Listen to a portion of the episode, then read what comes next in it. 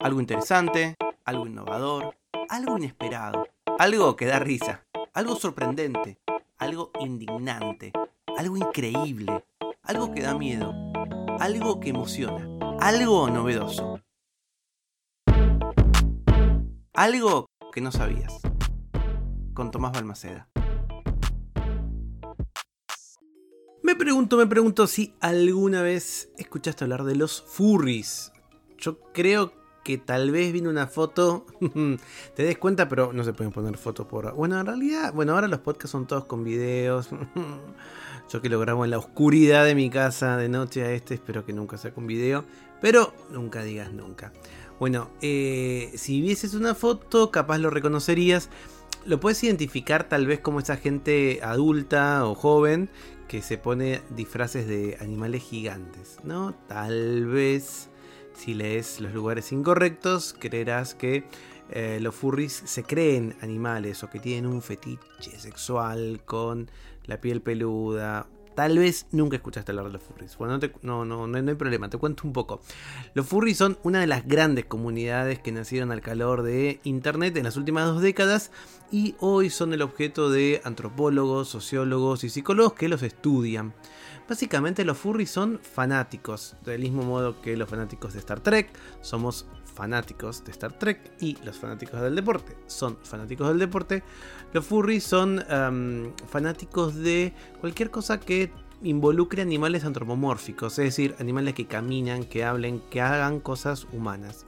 Y uno puede decir, oh, qué cosa rara para ser fanático, pero bueno, si te pones a pensar, nuestra cultura contemporánea tiene un montón de estos animales, ¿no? No sé, Mickey Mouse, Bugs Bunny, Zootopia, eh, miles de, series de televisión animadas, incluso pelis ahora como Guardianes de la Galaxia 3, ¿no? De alguna manera los animales antropomórficos están entre nosotros. Em, les decía que justamente son objeto de un montón de estudios. El estudio más grande que hay es un estudio que se llevó a lo largo de 15 años y que tiene información super piola. Demográficamente el fanatismo furry está compuesto predominantemente por hombres blancos, más o menos desde que son adolescentes hasta mediados de sus 20 años.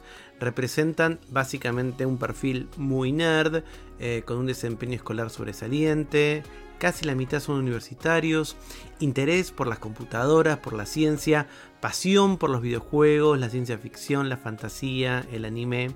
Lo que no es tan común en otros grupos, pero sí es interesante de los furries, es que los furries tienen 7 veces más probabilidades de que su población se identifique como transgénero comparado con otras poblaciones y 5 veces más de probabilidades de identificarse como no heterosexuales. ¿No? Eh, y es una, una comunidad entonces muy vinculada con la inclusividad hay por supuesto un montón de prejuicios, un montón de errores acerca de los furries. En parte porque, bueno, hay mucho artículo basura dando vueltas en internet que busca también clics diciendo cosas como sexo o fetichismo o nada, incluso palabras más terribles que no quiero decir. Pero em, justamente lo que hay es mucha desinformación. ¿No? Eh, como ocurre en otras comunidades de, fanáticos, como los que no sé, van a, a las convenciones tipo Comic Con, eh, justamente eh, estos eh, disfraces que usan no son para gratificación sexual, ¿no? Y aquel que está diciendo, bueno, pero qué raro es vestirse de algo peludo. Bueno, chicos, la gente va todo el tiempo en la cancha vestido con el, el vestido de Messi, básicamente, o de cualquier otro tipo de jugador. Y sin embargo, en su vida íntima, la mayor parte del tiempo no lo, no lo utiliza, ¿no? Y ese interés furry no es solamente estar vestido como esos animales, sino que a veces lo que hacen es dibujan, escriben historias, participan de juegos de mesa y obviamente se juntan con gente con esos mismos intereses. La otra eh, gran confusión y error que hay debido a desinformación en internet es creer que los furries sienten que son animales o creen ser animales o se perciben como animales. No, nada que ver. La mayoría de los furries se perciben completamente humanos, no quieren volverse animales humanos, sino que disfrutan de estos animales que hablan, caminan y hacen cosas de humano. Y, me parece súper interesante porque entonces es una comunidad donde hay de todo. De hecho, hay tanto de todo que esto es algo que no sabías. Furries, gays y transexuales están detrás de una serie de ciberataques. Parece una versión de Robin Hood, pero es un poco peligrosa, porque en las últimas semanas una banda de cibercriminales está ah, atacando a distintas administraciones de los Estados Unidos. Es un grupo que se denomina CIETSEC y se presenta como furries gay y transgénero. Un conjunto sofisticado de criminales que están haciendo justicia por mano propia, así lo plantean ellos, en respuesta a la promulgación de leyes locales que quitaron derechos a las minorías sexuales.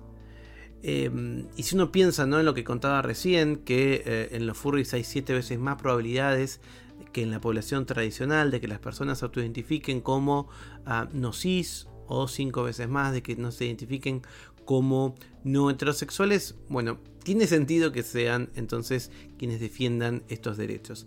El mes pasado se realizaron una serie de ataques a gran escala a servidores de las agencias gubernamentales de Nebraska, Dakota del Sur, Texas, Pensilvania y Carolina del Sur, liberando un caché de información que incluye documentos de los departamentos penales de esos estados.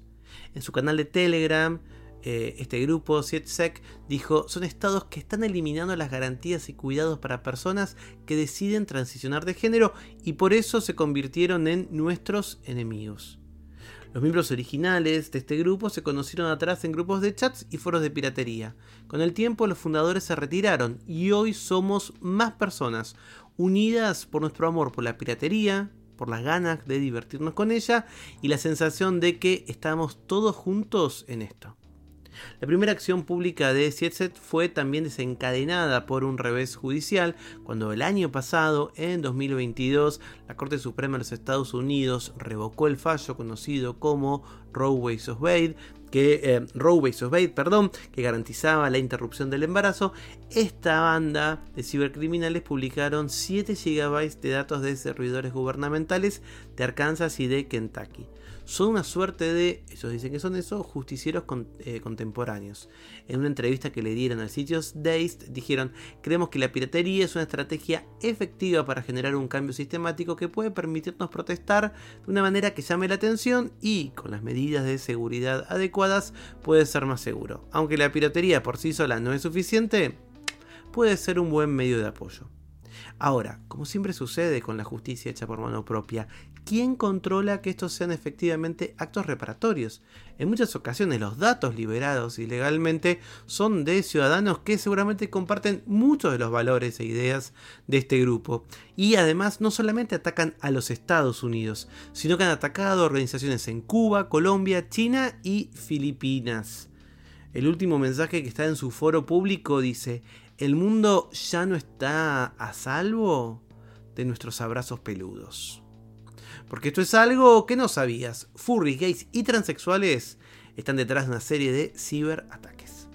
Para hacer este episodio usé un montón de notas sobre este caso, la verdad que no las tengo registradas para citarlas, las usé en una nota que escribí para la revista Viva acá en Argentina, que se llama Justicieros Cibernéticos, la comunidad que piratea sitios en señal de protesta, y estuve utilizando para explicar un poco más sobre el fenómeno furry, un artículo del sitio Psychology Today del el doctor Hal Heshoff que se llama ¿Qué son los furries? Si sabes algo que el resto de los mortales no conocemos, me lo contás en hola.tomasbalmaceda.com. Algo que no sabías es una producción de Blick Studios. Idea y realización, Tomás Balmaceda. Edición y tratamiento del sonido, Andrea Kukier. Música original, Vlad Gluschenko. Nos vemos mañana con algo que no sabías.